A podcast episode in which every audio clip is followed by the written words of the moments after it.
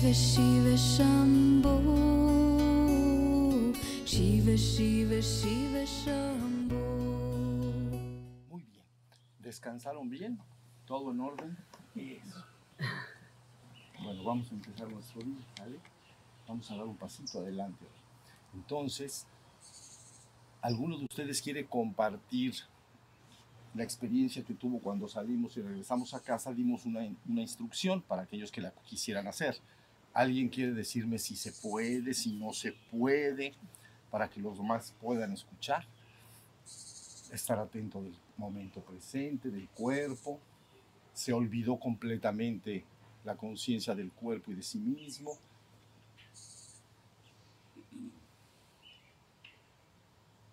A ver, Em, bueno, yo me fui con uno de los compañeros acá y mientras conversábamos, la verdad es que la atención introspectiva por lo menos casi nula, ¿entiendes? Como se pierde mucho. Y luego me- él me acercó hacia mi destino, entonces después tuve que tomar otra, otra locomoción y en ese momento eh, sí hice la práctica de estar atento a, a cómo iba, cómo me sentía, cómo estaba y ya estando solo eh, lo pude lograr de mejor manera. eso. Miren, eso que le está diciendo es bien importante. Al principio, en el proceso de despertar, es muy complicado estar, tú dijiste, conversando con el amigo y entonces platicar, eh, recordar cosas, es decir, estar utilizando la mente y al mismo tiempo estar en conciencia. Entonces es lo que experimentaste, empiezas a hablar y te olvidas de la conciencia. ¿Estamos? Más o menos es la idea. Entonces, eso es muy usual. Al final, la conciencia va a estar firme, como un gran volcán, perfectamente aplomada. Entonces puedes hablar, pensar lo que quieras, recordar, pero atrás de eso siempre está la conciencia. Entonces es, es, es normal. Hablaremos de, de, del tema de la mente un poquito. Bueno, ahorita vamos a dar un empujoncito y luego otro. Pero bueno, luego dijiste, te subiste a la locomoción, que eso suena muy, muy bonito. Allá dicen transporte. Entonces, locomoción y entonces te locomocionaste o te transportaste. y entonces, ¿ves? Te quedaste solo. Bueno, eh, con la gente, pues. Pero de- en ese momento, entonces ahí sí la mente no se, no se tiene que usar. Bueno, podrías usarla si piensas algo, pero no como en una conversación con otra persona. Entonces ahí puedes estar un poco más atento, la conciencia puede estar más despierta. ¿Comprenden?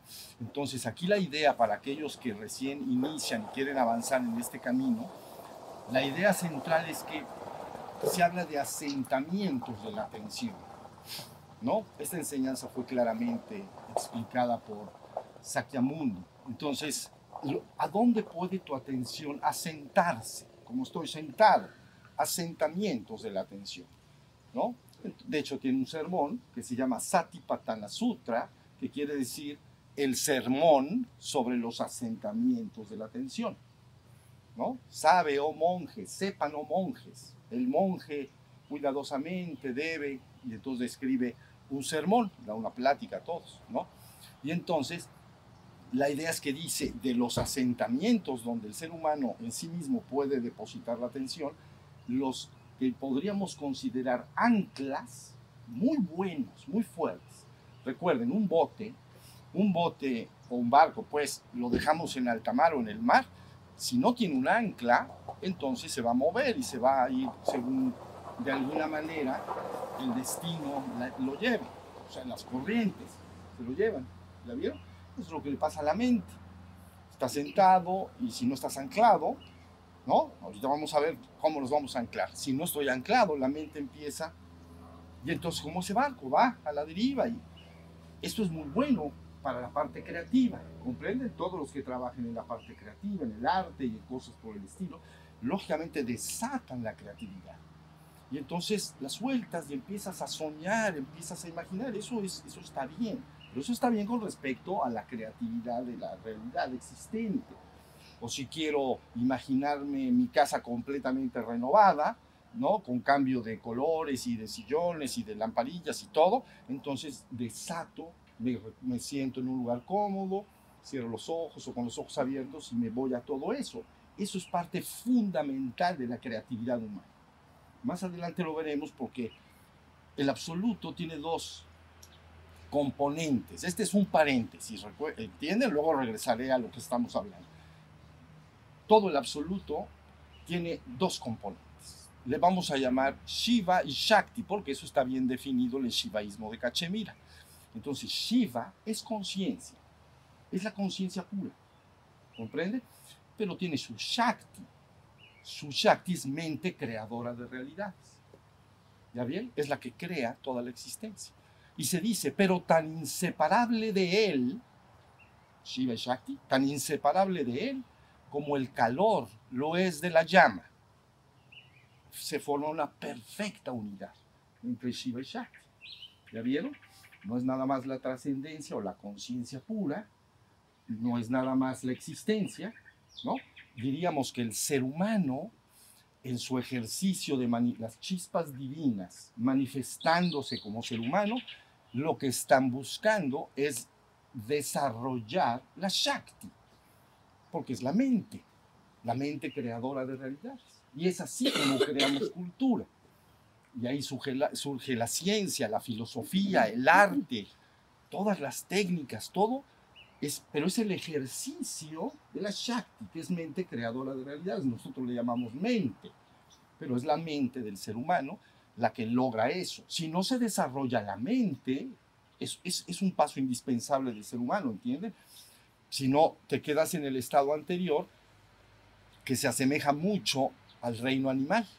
Entonces eh, eh, es como, allá le llamamos, no sé si aquí, hombre de la caverna, de las cavernas, es igual, ¿no? Es lo mismo. Entonces, hombre, hombre de las cavernas no ha desarrollado la mente. Entonces encuentra una guarida y se mete y se acabó. Pero luego, lógicamente, las necesidades de la existencia, como la subsistencia, y luego el, el clima, frío, calor, y empieza todo un ejercicio. Ahora sí que desarrollas la mente por las buenas o por las malas. Entonces tienes hambre y tendrás que diseñar una lanza y luego tendrás que diseñar ciertas estrategias para atrapar, a- para atrapar la cacería que vas a hacer o para cultivar. Ya vieron todo el ejercicio del ser humano y luego viene la vestimenta porque hace frío, porque hace calor y se desarrolla más y entonces resulta que inexplicablemente las personas mueren y entonces hay que investigar por qué se muere la gente. Y entonces surge la investigación y nace la ciencia y nace la medicina. Y na- ¿Sí vieron? Es, es extraordinario. Pero el ser humano está exclusiva, está mayormente, no exclusivamente, pero está mayormente involucrado con la Shakti, ¿no? Con la, con la consorte de Shiva. ¿Ya vieron? Shiva es completo y absoluto, estático. Es pura conciencia, no se mueve nada. Es una conciencia en sí misma absoluta. La Shakti es dinámica, estática, Shiva, la conciencia, dinámico, la Shakti. Y entonces dentro de lo dinámico, tú dices, ¿qué hay en mí de dinámico? Pues mi cuerpo, mi cuerpo se mueve, miren, es dinámico. Mi mente y mis emociones se mueven, hablábamos ayer del ego. Bueno, todo eso es, es, es de la Shakti, vamos a decir, porque está dinámico, estático, dinámico. Entonces, en el devenir de la evolución de las chispas divinas como seres humanos, uno de los trabajos, el trabajo fundamental es entonces desarrollar la Shakti, desarrollar las capacidades creativas. Luego podrás desarrollar en otros niveles intangibles, pero pues mejor aprendemos como los seres humanos. ¿Cómo aprende un artista que es niño a ser escultor, pintor, etcétera? Pues lógicamente le pones, le pones una mesa bonita, le das sus colores, sus crayones, le das su plastilina, ni modo. Y entonces ahí empieza a, hacer, a jugar. Es un juego, pero es un juego que tiene un sentido. El niño puede no saberlo, el niño pues está jugando y nada más, ¿sí se entiende? Pero el maestro, los asesores, los adultos que guían ese- a esos niños, entonces saben, le dan masita, y a, a ver, haz un muñequito, haz un animalito, ¿ya vieron? Entonces el niño va desarrollando estas capacidades creativas y finalmente, entonces al rato es un gran, es Rembrandt o algún pintor de ese tipo. Pero eso no surgió de la nada. Entonces ahí va. esa es la parte, ¿ya vieron? Como el ser humano se ha involucrado tanto, porque eso es lo que tiene que desarrollar el ser humano. Porque paz, entiendan bien la diferencia de reinos, porque sí importa. Se traslapan un poquito, ¿entienden? Reino humano, atrás reino animal. En conciencia. ¿Cómo se va desarrollando la conciencia? Atrás reino vegetal. ¿ya? Entonces, el reino, lo más avanzado del reino animal se traslapa con lo menos avanzado del reino humano, vamos a decir. Pero prontamente, mientras el reino humano se empieza a despegar, porque ya va a desarrollar, su función ya es otra, entonces el reino animal llega, llamamos mamífero inferior. Entonces fíjense muy bien, está fácil, porque el mamífero inferior tiene los primeros dos cerebros, vamos a decir, el de la base, ¿no? A veces le llaman cerebro reptil o el cerebelo acá, y luego el cerebro medio, entonces es unos cuerpos ahí que están en medio, pues, pero no tienen corteza cerebral. Entonces llega el ser humano, se, se tienen que adecuar, es como un coche, un coche normal como estos y un Fórmula 1. Pues el Fórmula 1 es, tiene otra capacidad de, digamos, de avanzar, pues, de correr, igualito.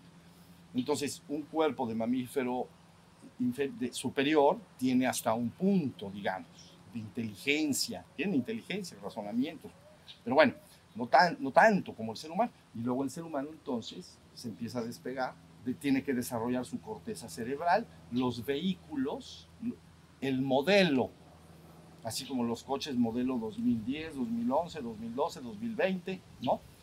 Se tienen que ir adecuando. Es un mejor modelo, se desarrolla la corteza cerebral y empieza toda esa parte creativa extraordinaria que finalmente crea cultura. Esto importa, lo que estoy diciendo importa, crea cultura. Bueno, ahí está, pero como se ha involucrado tanto, ahora tú le dices al ser humano, es que te tienes que ir para adelante. Bueno, el que quiera. ¿Sabes? Porque tú abandonas una plataforma de experimentación cuando basta, cuando te basta a ti. Quiere algo a decir, es como ir a una fiesta, a una boda. Entonces tú estás en la boda, llegas, conoces a tu familia, a tus amigos, disfrutas, tomas vino con ellos, bailas, te ríes. Pero acuérdense muy bien, siempre llega un momento en que terminas de estar.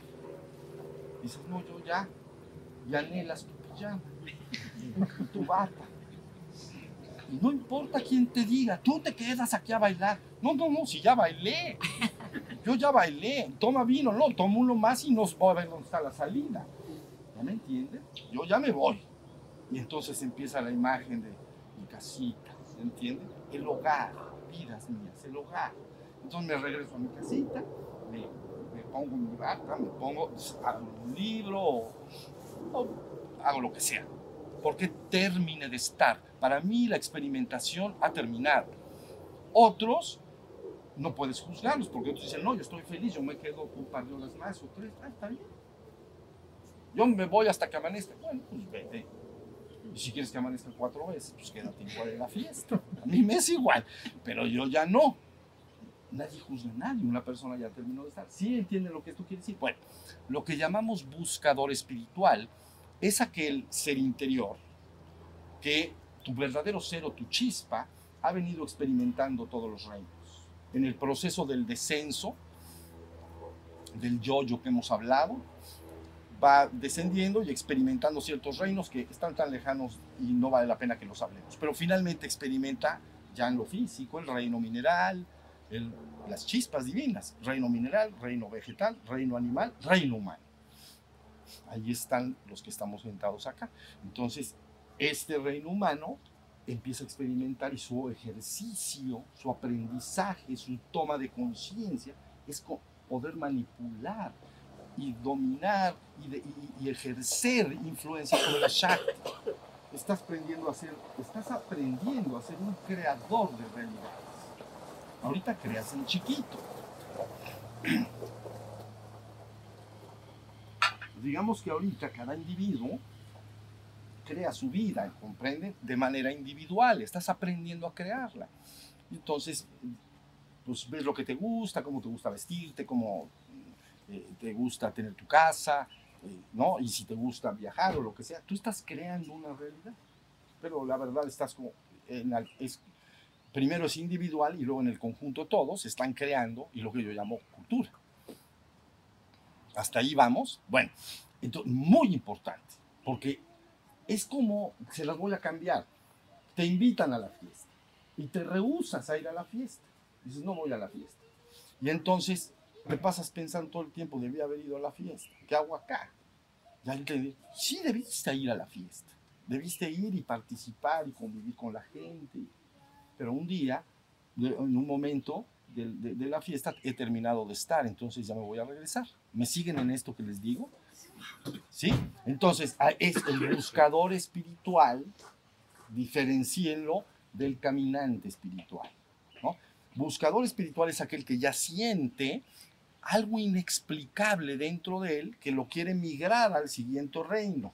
Le vamos a llamar ese otro reino adelante, reino sobrehumano o le podemos llamar reino espiritual. ¿No? Reino espiritual. Adelante, reino divino. ¿Se entiende? Reino espiritual, reino divino. Bien, entonces el siguiente reino sobrehumano o espiritual, tu ser dice, ya, ya, ya la experimentación bastó, ya tengo interés de, de ir más hacia adelante. No es que esto esté mal, ¿entiendes? No es un repudio al mundo, ni un odio al mundo, ni un asco al mundo. Más bien debes agradecerlo, amarlo y respetarlo porque sé, es un salón de clases eh, congruente con el ser humano, muy congruente, para que aprenda todo esto. Pero ahí viene el problema, como siempre. Tengo que pasar al siguiente nivel, siempre aprender algo nuevo. Al principio pues es complicado, es muy difícil. Bueno, ustedes me dicen, ¿de qué se trata el reino espiritual? Tienes que despertar la conciencia. Y luego hablaré más en relación a lo que Liliana comentó sobre la- el, el cristianismo, pero bueno, de momento, todo eh, se relaciona con despertar la conciencia. Y te voy a decir, todo tu aprendizaje en el reino humano lo llevas contigo. Y puedes entonces crear realidades de otro nivel, realidades espirituales. Y les voy a decir la verdad. Yo les digo la verdad. Más adelante crearás como un ser cósmico. ¿Ya viste? Esto es grande. Vidas, escuchen. Esto es grande. Mm. Y entonces ahí está. El buscador empieza a buscar y dice, ya, no, ya, ya esto como que no. Sí me gusta todavía, pero no. Ya no es suficiente. Sí me gusta, pero no es suficiente. Entonces se llama buscador. No caminante. Buscador es aquella persona que la palabra lo está indicando. Como yo quiero algo nuevo, pero no sé muy bien dónde está, pues lo tengo que buscar. ¿No? Como que alguien quiere comprar algún, algún objeto de, de decoración en una casa o alguna cosa que tengo una idea, pero no sé dónde está. Pues iré a muchas tiendas y hasta que finalmente eso es lo que yo quiero. Bueno, pues el buscador espiritual empieza su búsqueda. Empieza a meterse en cursos, talleres, empieza a juntarse con amigos, comparte opiniones, lee libros y sucesivamente se mete en muchos cursos, viaja, se va, unos van a Oriente porque consideran la madre en la India, se van a la India, otros van a las tradiciones originarias de América y entonces se van a las regiones de, de los incas o se van a las regiones de- de México, que también tiene poderosa tradición anterior, digamos, pero anda el buscador buscando, buscando, buscando. Pero llega un momento en que encuentra, y eso sí es extraordinario. Mira, si a ti se te pierde algo, debes buscarlo hasta que lo encuentres. Pero si una vez lo has encontrado, lo sigues buscando, parecerás un loco y no un hombre cuerdo. Si yo pierdo mi teléfono o lo, bueno, lo dejo en algún lugar y no sé dónde está, entonces debo buscarlo, porque lo necesito. Pero ¿qué pasaría si lo encuentro, lo busco, lo tomo en mis manos y lo sigo buscando? ¿Qué parecerías?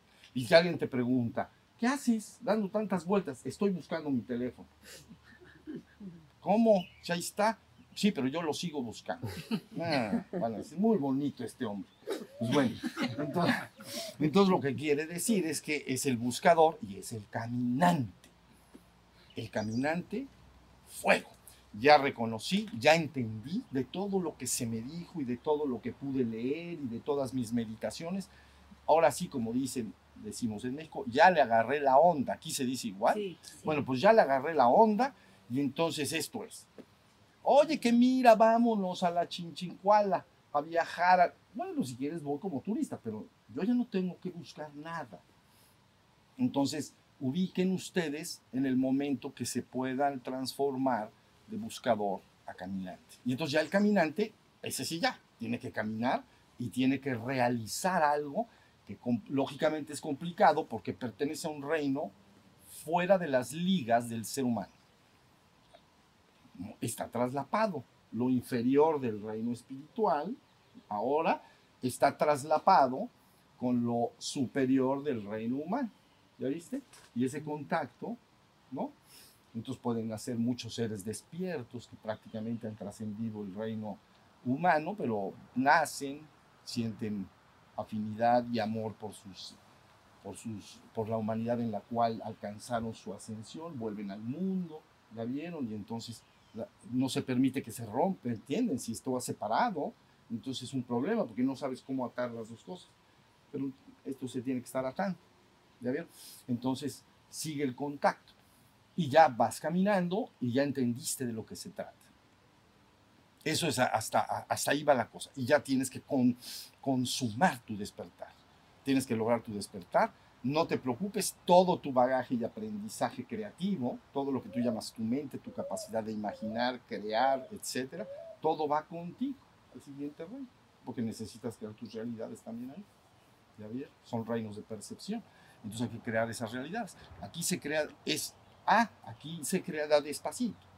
Porque entonces aquí, si tú quieres construir esa casa, la casa que nos hizo el favor Liliana de, de proporcionar, entonces pues tardarás un mes, dos meses, tres meses trabajando. Pero se crea en la mente y luego lo ven ahí físicamente. Entonces crear físicamente es muy laborioso, es muy cansado, etc. Pero si tú te sientas inspirado en un sillón de allá atrás, imaginas una casa, la casa estaría en tu mente, ¿sí o no? ¿Y qué tal si abres los ojos y ya está la casa ahí? Porque aprendiste a crear realidades acá, en chiquito, bueno, con gran esfuerzo, pues. Y entonces ahora, ¿qué realidad quieres? Afuera de tu ventana. Quiero el mar. Cierra tus ojos y ábrelos. ya. No, pero es que me gusta la montaña, como esta, que está preciosa aquí atrás. Entonces, bueno, pues cierra igual los ojos y ábrelos. Bueno, entonces una vez que se ha creado, aprendido a crear una realidad con la imaginación, la voluntad, etcétera, la energía inmediatamente responde. Lo. Nada más se amolda. Si comprenden, cuando tú cierras tus ojos, imaginas, por ejemplo, aquí enfrente de ti un, un- animalito, un perro, pues. Lo imaginas, tú piensas que no ha pasado nada, pero sí ha pasado. Está energéticamente un perro. Así hacen los escultores. Tienen que ver algo. El perro, pues, vamos a una mujer, como la que está ahí parada. Imagino la mujer hasta el límite de mis posibilidades. Ya la vi y ahora me dan la piedra. Entonces no tengo que, no tengo que esculpir una mujer, tengo que quitar lo que no es la mujer. Se acabó. Porque ya la vi. Entonces nada más meto el molde. ¿Ya vieron? Así literal. Meto el molde. Y entonces ahora, uy, hay un chorro de cosas alrededor de, la mujer. Es un bloque bien feo. Entonces, si la riegas, bueno, esa es una habilidad del escultor. De repente, ¡clac! ¡Trin! ¡Ay! Traigan otra piedra. Pero es la habilidad. Pero ahí está la imagen. ¿Sí se comprende? Bueno, para que entendamos bien de lo que se trata el desarrollo de la mente. Bueno, y de lo que se trata ahora, buscar ir al siguiente reino, que es el despertar, ya lo dije, y luego hablaré de más en relación a otro tema. Pero, como es difícil porque no lo he ejercido, entonces tengo que empezar a hacer lo mismo que hizo el niño. El niño jugó y jugó y jugó a las masitas para hacer eh, muñequitos, a los crayones, y le llaman aquí crayones, todos los colores, ¿no? Y entonces dibujó, dibujó, dibujó. Entonces tú tienes que jugar igual. Es un juego. Es lo que hicimos ayer jugando. El único que no entendía bien era el perrito, ¿se acuerdan? Pero, bien, él sí entendía que había que caminar. porque es gregario y dice, no, pues yo, todos caminan, pues aquí se trata de caminar de cuerpo. Hay que caminar, pero lo hacía simpático, no saben. Y de repente todos se paran y el perro. Yo dije, no, este perro, le tenemos que explicar que con el team se tiene que parar. ¿Sí estamos? Bien. Entonces dijimos, váyanse a su casa y jueguen a que están atentos y despiertos. Ahora sí, ya todo esto para volver a los asentamientos de la atención.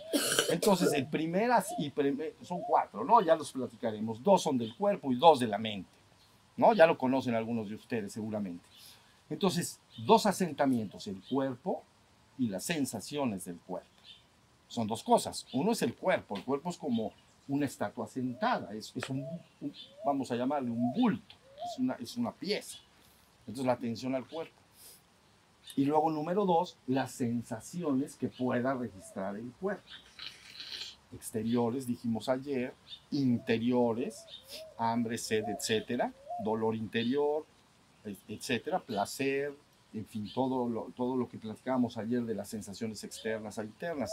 Algunas son agradables, otras son desagradables, pero yo tengo que estar anclando mi atención en esos dos, porque eso es, es, es la forma de, de, que, de que de alguna manera el barco no se vaya. Lo tengo que anclar, porque los otros dos, de los cuales ahorita voy a hablar, es un reto un poco más complicado. ¿Sí se entendió? En- Porque es, es, es, eh, la esfera de la mente, y entonces la esfera del pensamiento, y puede moverse y viajar. ¿Ya entendiste? Entonces tienes que jugar una y otra y otra y otra vez, jugar como un niño, eso tenemos que hacer. Esto la gente lo ve como muy serio, lo espiritual es así súper serio. No tiene nada de serio, nada más hay que jugar. Juega, ya vas a aprender. Pero si no juegas, no vas a aprender. No importa que quieras jugar. Quiero aprender tenis, juega. Claro, hay instructores, hay maestros, pues lógicamente me van a, guiar y enseñar ciertas cosas, a corregir errores, pero finalmente, olvídense de la teoría, la práctica, jugar. Y si tú escuchas al maestro de tenis, te puede dar una conferencia de seis meses y no agarras una raqueta, tan torpe vas a ser como hace seis meses. Jugar. Mi maestro, ¿saben qué decía?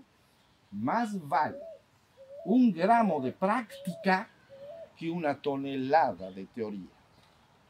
Más vale un gramo de práctica que una tonelada de teoría. Una, para buscar la transformación del ser humano, práctica. La teoría, puedes tener una tonelada, puedes haber leído todos los libros de espiritualidad del mundo, que si no te has sentado y ejercitado en, lo que esos libros dicen, no hay transformación. ¿Ya vieron? Entonces, bueno, la idea central es que nosotros debemos de buscar esas dos anclas. Cuando tú sientas en la vida diaria que tu mente empieza a distraerse y a, a divagarse, entonces anclate. Y la ancla más segura y certera es el asentarse en el cuerpo y luego asentarse en las sensaciones del cuerpo.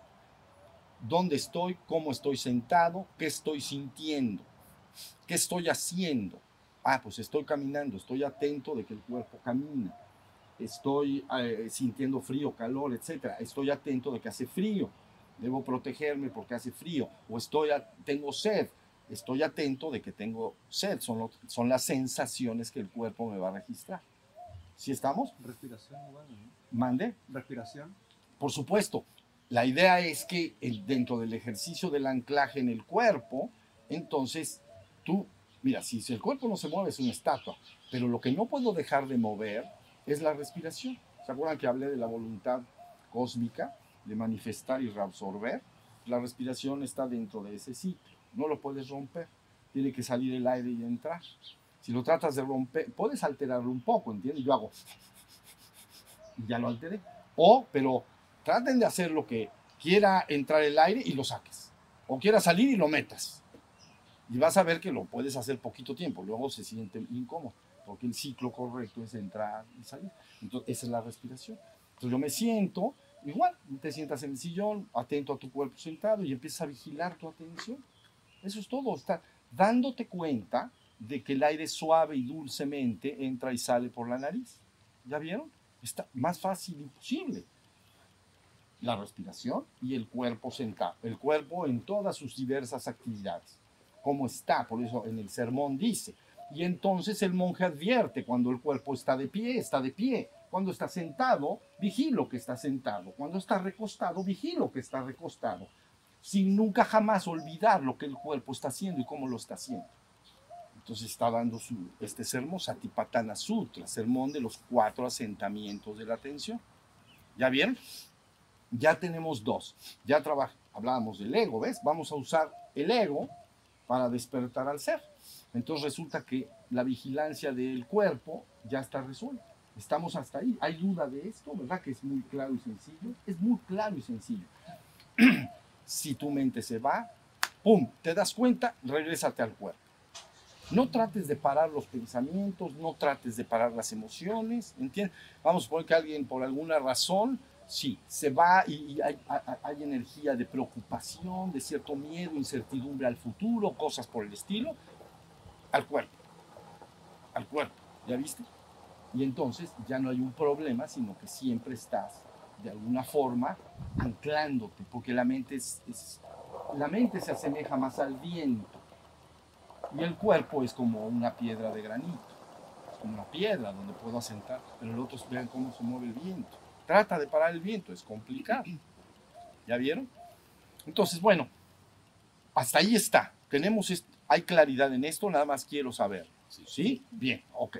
Entonces ahora vamos a los otros dos asentamientos. Hoy mismo ya no los echamos. Todo salió al revés, porque yo iba a decirlo mañana, pero ya lo decimos hoy todo. y luego, ¿qué les platico? Bueno.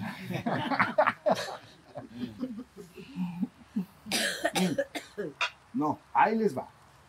Entonces, dos, dos eh, asentamientos. Atención a las emociones y atención a los contenidos de la mente. Los contenidos de la mente son los pensamientos y imágenes. Den un poco de tiempo para hablar de ello, pero antes está la atención a las emociones y estados de ánimo. Es el sentir, ¿no? Pero ya distinguimos ayer cuando platicábamos, hacemos una especie de separación entre emoción y estado de ánimo, y solo porque el estado de ánimo puede ser un poco más resistente al tiempo. ¿Ya vieron? Si alguien hay duelos que las personas vivimos en el mundo, ¿no? Entonces alguien vive algún duelo de algún tipo, divorcio, fallecimiento, pérdida de trabajo, lo que sea, va a haber una especie de duelo que es, natural, debe atravesarse, entiende. La gente a veces lo tapa y lo quita y quiere olvidarlo, lo que es prudente no es taparlo, porque se va a hundir en el subconsciente. Lo más prudente es vivirlo Duele, pues sí, duele un poco, pero vive tu duelo. Es que tengo, me dan ganas de llorar y lloro, pues entonces llora. ¿Ya vieron? No lo tapes, por favor, no lo tapes, porque luego hay mucho trabajo de purgación. Estás al corriente. Si tú vives todos este los procesos de tu vida bien, con atención plena y los atraviesas, aunque haya gracias y desgracias, felicidades y sufrimientos, no importa no lo guardes, no, no lo tapes, porque entonces va, luego hay más trabajo para ti, porque se queda hundido en el subconsciente. ¿Ya vieron? Entonces, bueno, ahí está, los estados de ánimo y las emociones. Las emociones normalmente no pueden durar, no duran mucho, mucho, mucho. ¿No? Estoy en mi casa, sorpresivamente llega mi familia de otro lugar, de otra ciudad, y me toca, me toca la puerta, y yo feliz y todo. Pero ni modo que pasen seis horas y siga igual de feliz. Estoy feliz, pero cambia la emoción. O dijimos ayer del perro peligroso, me da miedo y sucesivamente. ¿Ya bien? Bueno, entonces ahora ya ese es un reto posterior. Una vez que yo a través de los dos primeros asentamientos, al cuerpo y a las sensaciones, he madurado mi conciencia hasta un punto, o sea, ya está más fortalecida, entonces estoy listo para poder hacerme cargo de los otros dos asentamientos. El primer asentamiento de las emociones que he dicho, debo de permanecer igualito como permaneces atento de todo. Miren, ahí hay un, ave que por cierto veíamos muy temprano en la mañana, ya se cayó. Bueno, pues eso es lo que pasa con las emociones. Cuando uno quiere ya no están. Entonces, pero bueno. Ahí está. No, ahí lo estuve en la madrugada escuchando. Pero bueno, entonces, las, em, tien- la conciencia que has desarrollado con las dos primeras asentamientos ya se fortaleció. Entonces estoy listo para poder ver un mundo emocional que aparece y desaparece y sin irme con ello. ¿Me entendieron lo que eso quiere decir? Surge, el sermón dice, cuando surja en una emoción, el monje vigila el surgimiento de la emoción, vigila el tiempo que la emoción permanece y vigila el momento en que desaparece. Como un canto del pájaro, como ese ruido que está allá, como esa, esa alarma. Tú la vas a oír cuando te das cuenta cuando surgió, sí, ahí está. Pájaro otra vez, esta ave, permanece, se va a otro lado, se cae. Entonces está diciendo, lo que está diciendo Buda es que tu conciencia no se vaya con la emoción. Porque entonces, si estás, ya no estás consciente y despierto, te vas con la emoción cuando surge. Esa emoción involucra y se revuelve con ciertos pensamientos. Y entonces ya no, ya no, es, ya no estoy despierto, ya no estoy en atención, ya estoy en un mundo de la mente exclusivamente. Porque esa emoción me llevó a ciertos pensamientos y esos pensamientos mezclados luego empiezan a revolverse y, vas de un, y puedes luego pasar de un tema a otro tema y cuando te das cuenta ya te fuiste hasta casa. Ya saben quién. Entonces, la idea, la idea en esto es, no, no, no. Cuando surja la emoción, vigila el surgimiento, vigila su permanencia, vigila su desaparición. Esto es un ejercicio, ¿entienden? Cuando esto se ha consumado, eso ya no hay que hacerlo. Pues es como si a un artista le dices, oye, que pinta, le dices, oye, ponte a pintar crayones con el niño. Entonces, oh, no, digo, lo puedo hacer, pero ya, ya, no, ya no me satisface. ¿Me entiendes? Cuando un hombre se ha despertado, es olvídense de tener que estar haciendo esto. Eso ya está rebasado completamente. Estamos hablando en el tránsito, en el tránsito del reino humano al reino sobrehumano. ¿Ven? Bueno, entonces ahí vigilo estos pensamientos, estados de ánimo. Si el estado de ánimo es muy largo, permanente, de duelo, tristeza, hay que, hay que estar pendiente, que no se fije mucho, ¿entienden? Y, a lo mejor hay que tratar de salir de él con cierta terapia, meterse a, a hacer algo. Especialistas o lo que sea, si hay un, proceso eh, muy largo, eh, desagradable de estado de ánimo, ¿entienden? Para que no se fije mucho, porque luego es como, hay que corregirlo. Pero bueno, lo que quiero decir eso es aparte. Eso es la parte terapéutica, digamos. Yo lo que estoy diciendo es ese proceso de poder vigilar la aparición y desaparición. Entonces, ¿qué hago con todo lo que aparece afuera? Eso, pues, si canta el pájaro, lo escucho. Ahorita ese ruido, esos son insectos. La cigarra. Son las cigarras. ¿Qué tal las cigarras de allá? No me dejan ni hablar. Bueno, entonces es eh, la, cigarra eh, no estaba hace un momento, a lo mejor temprano en la mañana no estaba. Y ahora están. Entonces yo, ¿de qué se va a informar la conciencia? De lo que aparezca. No, pero no apareció. Bueno, pues no apareció. Ahora, apareció, la escucho todo el tiempo y ya desapareció. Y entonces mantengo siempre mi conciencia. ¿Sí estamos? Ahora bien, el la último asentamiento que llamamos atención a los contenidos de la mente, porque los otros son estados de la mente, del sentir de la mente, ¿ven? Estados del sentir de la mente, emociones y sensaciones y, y estados de ánimo. Pero el otro viene pensamientos, y ahí esos pensamientos son de dos tipos, ya dijimos ayer también, verbales o figurativos, o sea, que llamamos imaginación. Ahí está un poquito más complicado porque les voy a decir, el hombre considera que tiene control sobre sus pensamientos y que él es el que los genera. No a veces una emoción, porque a veces ve algo y le da miedo, le dan celos o le da envidia y dice, no lo produje yo, como que apareció, como una reacción ante lo que estoy viendo. ¿Sí se entendió? No es que ahora voy a empezar a sentir envidia. A la una, a las dos.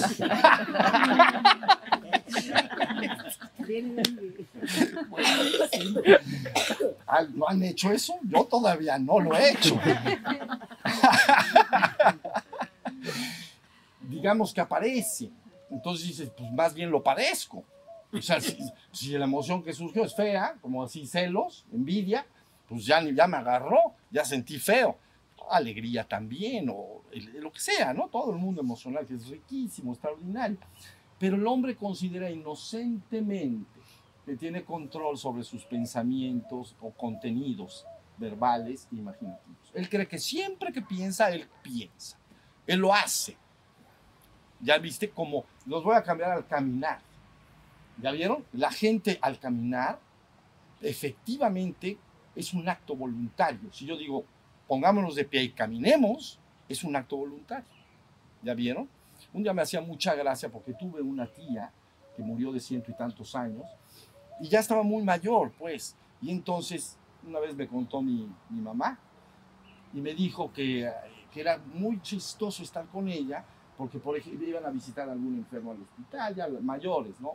Y entonces, que de repente salían y de repente estaban eh, eh, parados y de repente ya se iba caminando. Y le decía, Trini, porque se llamaba Trinidad, Trini, Trini, no quiero caminar, pero camino. Eso si te pasa quiere decir que ya estás viejito de esa edad. Que no les pase a ustedes, que estén aquí parados y camino. Dicen, "Ay, ya me estoy yendo. Sí entienden que hay un acto de voluntad. A lo mejor los niños que empiezan a caminar sí les puede pasar. Ellos no quieren caminar, pero caminan. Los ancianos mayores, pues están, ya se les está desregulando la cosa y caminan como los bebés sin querer. Pero bueno, nosotros, los a cierta edad, espero, podemos controlar el caminar. Bueno, pues la gente piensa que puede controlar el pensar y que solo pienso cuando yo quiero. Entonces quiere decir que nunca se ha detenido a observar la mente. Nunca. Entonces, lo que va a tener que hacer es lo mismo. Esa conciencia fortalecido ahora con los tres asentamientos anteriores. ¿Ya vieron? Uno, dos y tres. Entonces, una vez que he fortalecido mi conciencia, ya estoy listo para observar, sentarme y ver lo que se llama el flujo y corriente de los pensamientos. Y te vas a sorprender que los pensamientos fluyen muy parecido como las hojas que un río transporta suave y dulcemente. Parece nunca detenerse. Tú pensabas que todos los pensamientos tú los dirigías. Algunos sí de hecho los diriges, eso sí es verdad. Puedes querer pensar en algo y lo haces. Pero crees que es al 100% así, que siempre controlo mis pensamientos. Eso no es verdad. Y si lo quieres comprobar, quédate un día y observa y di, no voy a pensar. Y vas a ver que rápido, ¡pum! La idea. ¡Y! Tengo que hacer tal cosa. ¡Ay! Se me olvidó que tengo que pagar la luz. ¡Ay! ¿Ya vieron? Y entonces aparece Buda nuevamente, dice lo mismo. El monje prudente y sabio vigila, vigila el flujo y corriente de sus pensamientos cuando aparece el pensamiento, cuando permanece el pensamiento y cuando desaparece. Porque si no lo vigilas, te parece lo mismo que con las emociones, te lleva a otra cosa. Te fuiste con los pensamientos. ¿Me- ¿Sí me expliqué lo que digo? Solo si estás anclado en la conciencia, entonces ese fluir no sucederá. ¿Estamos? Entonces, ahora sí ya estoy usando los cuatro asenta, es un juego. Mi conciencia jugando, jugando, es un juego. No lo tome en serio. No me gustan las cosas muy serias en, en relación a la espiritualidad. Es un, es un juego amoroso, es un juego de despertar de la conciencia y punto. Entonces vigilen lo que hoy he dicho y vas a ver que prontamente, si lo haces, la conciencia es rescatada. Por eso se dice, recuerda que se ha declarado que la atención es el único sendero atravesado por los budas.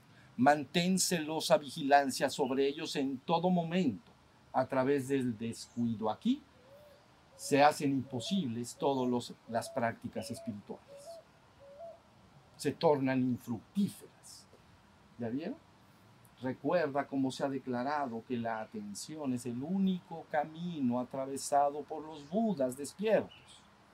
Mantén celosa vigilancia sobre ellos en todo momento, porque a través del descuido aquí, todas las prácticas espirituales se tornan infructíferas. No se logra un despertar. Eso fue lo que dejó dicho. ¿Ya vieron? Entonces, así termina el sermón. Y entonces dice, pues ahora sí, monjes, hacerlo, ¿no? Entonces, claro, recuerden una cosa, ustedes no son monjes, que yo vea que, que sean monjes, tienen una vida social, seguramente tienen, tienen familiares, posiblemente tengan familia, responsabilidad de hijos, etcétera, etcétera. Entonces se distingue mucho con los monjes contemplativos, que son estos.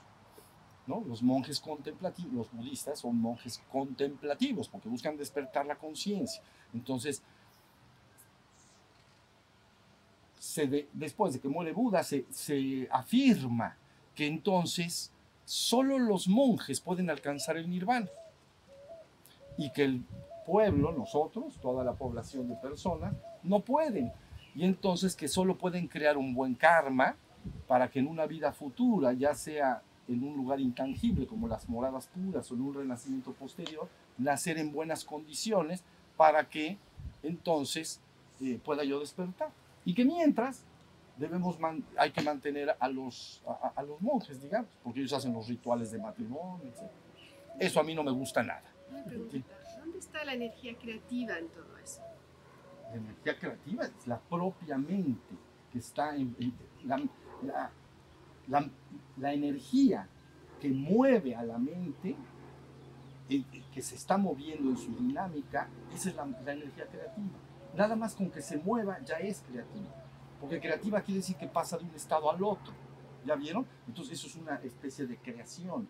O sea, si el, si el viento eh, sopla y mueve las hojas, es un acto creativo.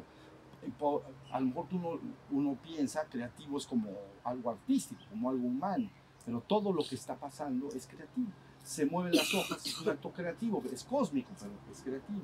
Entonces, ¿dónde está la energía? Es la propia energía de vida.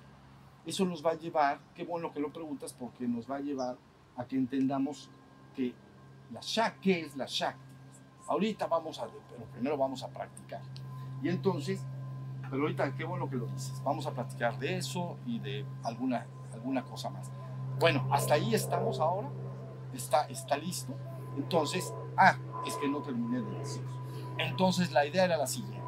Resulta ya finalmente que se, se, se pone en, en- la visión del budismo que solo los monjes pueden alcanzar el nirvana, los hombres no. Y se pone, ¿por qué no? Porque se dedican a, a- a la familia y se dedican a la... y bueno, tienen que convivir con, con otros seres humanos y- y tenemos ciertas responsabilidades con la sociedad en general.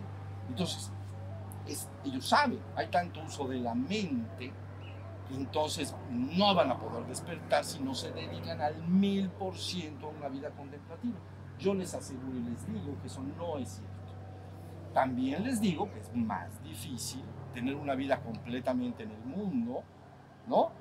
Eh, y- y simultáneamente despertar, pero sí se puede, no tienes que renunciar, nadie te pide que renuncies a tu vida, que renuncies a lo que tú amas en la vida, a la gente que amas en la vida o a lo que quieres desarrollar en la vida. Nunca se, te se pide eso. Antes sí se pedía. Te decía, ¿quieres esto? Mira, ahí está la puerta del monasterio, ciérrala y olvida y muere el pasado. ¿Ya vieron? Yo no les pido eso. Yo lo, que yo lo invierto al revés. Entonces yo digo, no, vamos a llevar el monasterio para afuera, no traer a individuos para adentro, ¿no? Entonces ahora se entrega la enseñanza para que tú libremente elijas la, la enseñanza y la incorpores como parte de tu vida. No para que te cambie, no tienes que cambiar y decir yo mañana me hago monje. No, yo soy el ser que soy, yo tengo la familia que tengo, los estudios que tengo, la profesión o el oficio que tengo. Ah, pero me están diciendo algo que va- francamente me llama mucho. Bueno, incorpóralo en tu vida, en la medida que tú quieras. Hay gente que lo incorpora media hora diaria, hay gente que lo incorpora un poco más, ¿no? Depende del apetito, porque todo es un asunto de hambre. Quiero más de eso, bueno, pero tu ser interior puede combinar esas dos cosas. ¿La vieron? Con el tiempo a lo mejor la parte espiritual va creciendo más y más, pero no se te pide que renuncies a tu vida. Nunca lo hagas, porque debes de ser fiel a tu interior. Tu interior te ha llevado hasta este punto y entonces tienes que ser fiel a él. Si la enseñanza te llama, tómala, incorpora lo que quieras de ella y entonces empieza tu mudanza. ¿Ya vieron? Nos vamos mudando como oruga mariposa que dice. Y entonces remontamos el vuelo. De eso hablaremos después también. ¿Estamos? Bueno, muy bien. Ahora sí vamos a... ¿Qué será bueno? Una meditación.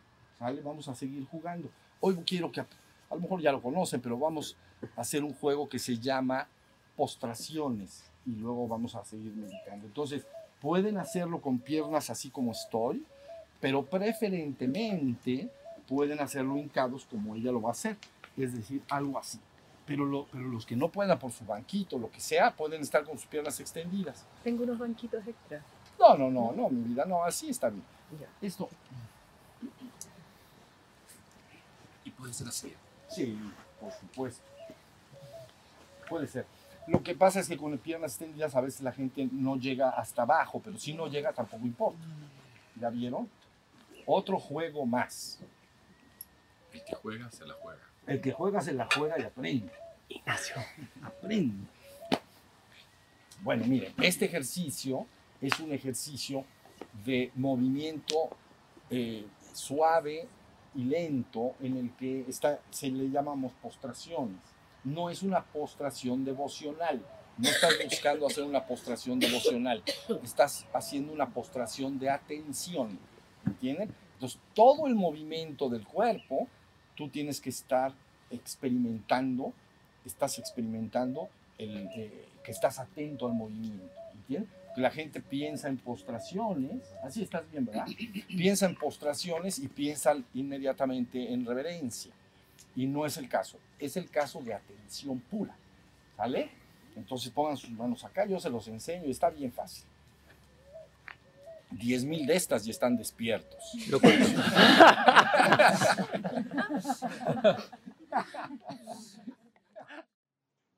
Una pregunta y descansamos y hacemos nuestro break.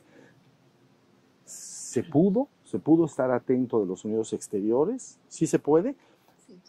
¿Había mucha mente? ¿O, o- no tanto? No tanto. No, ¿verdad? Ahí está. Ese es muy.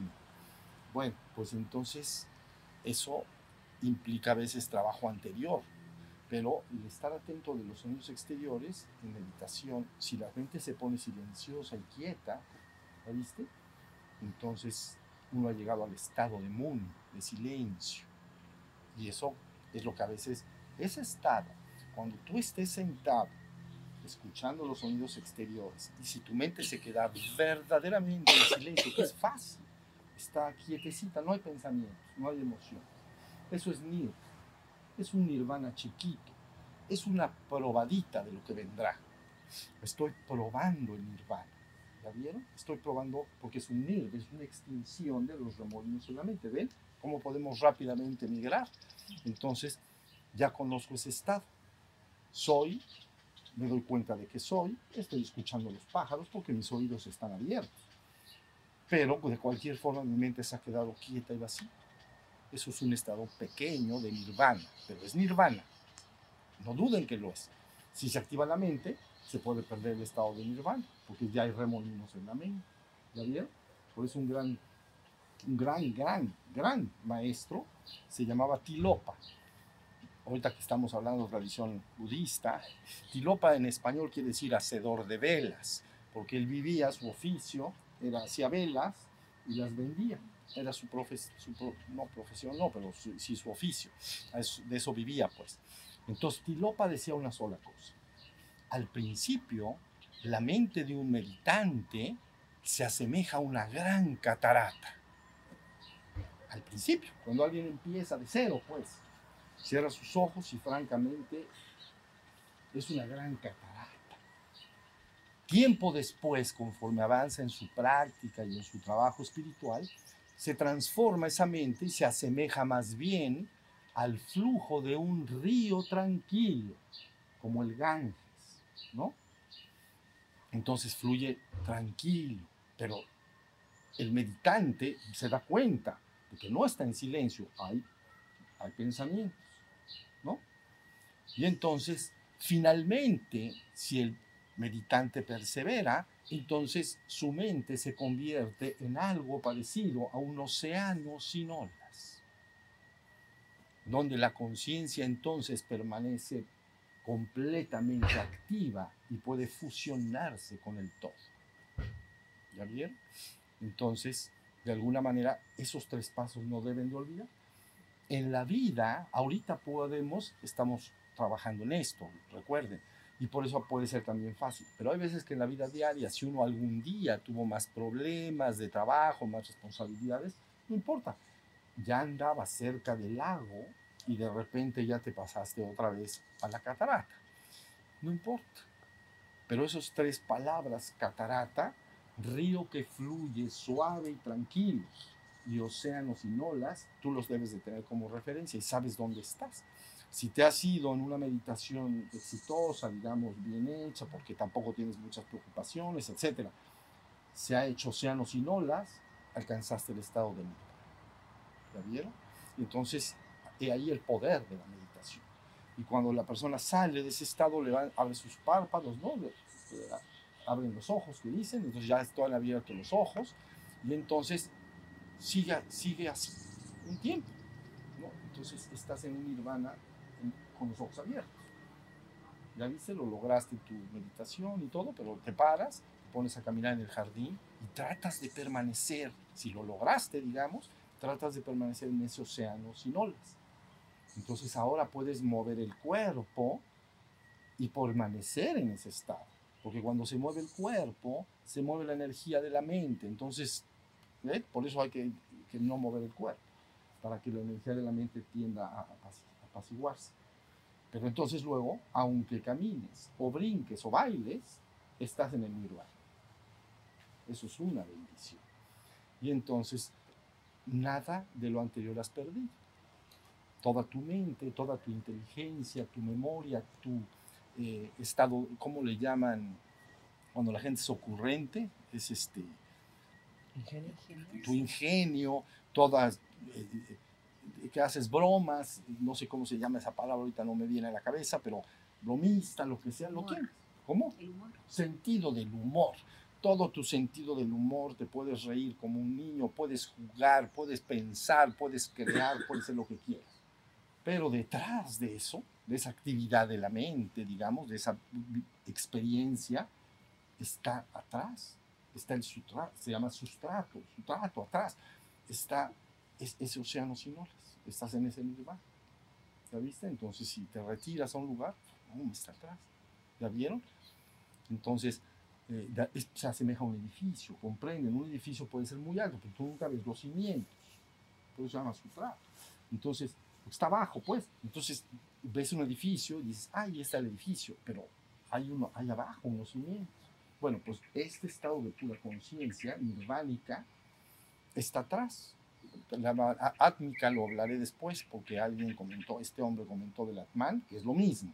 Estar en el Atman es estar en nirvana, porque el Atman, que es lo mismo que Sat, que ser, el Atman es el sí mismo, es la propia conciencia, ausente de contenidos mentales. ¿Ya vieron? Entonces ahora estoy en un océano, señor. Pero puedo jugar, y lo haré casi con seguridad, jugar como un niño, reír como lo más, me voy a divertir más que todos, no me voy a preocupar mucho de nada, ¿no? Y finalmente estaré bendecido. Y dejaré a los seres manifestarse según su propia naturaleza. Dejaré de ser latoso para todos. Bueno, muy bien. Vamos, vamos a descansar. levante sus manos.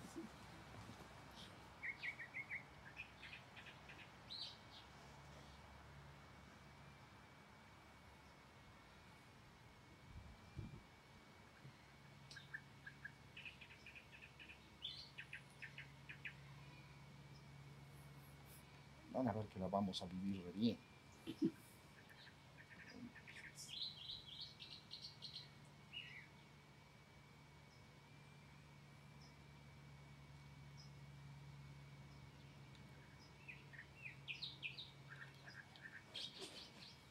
Muy bien, muchas gracias. Vamos a descansar un ratito. Van a tener su break. Convivan entre ustedes, coman algo, tomen algo y después nos llamaremos.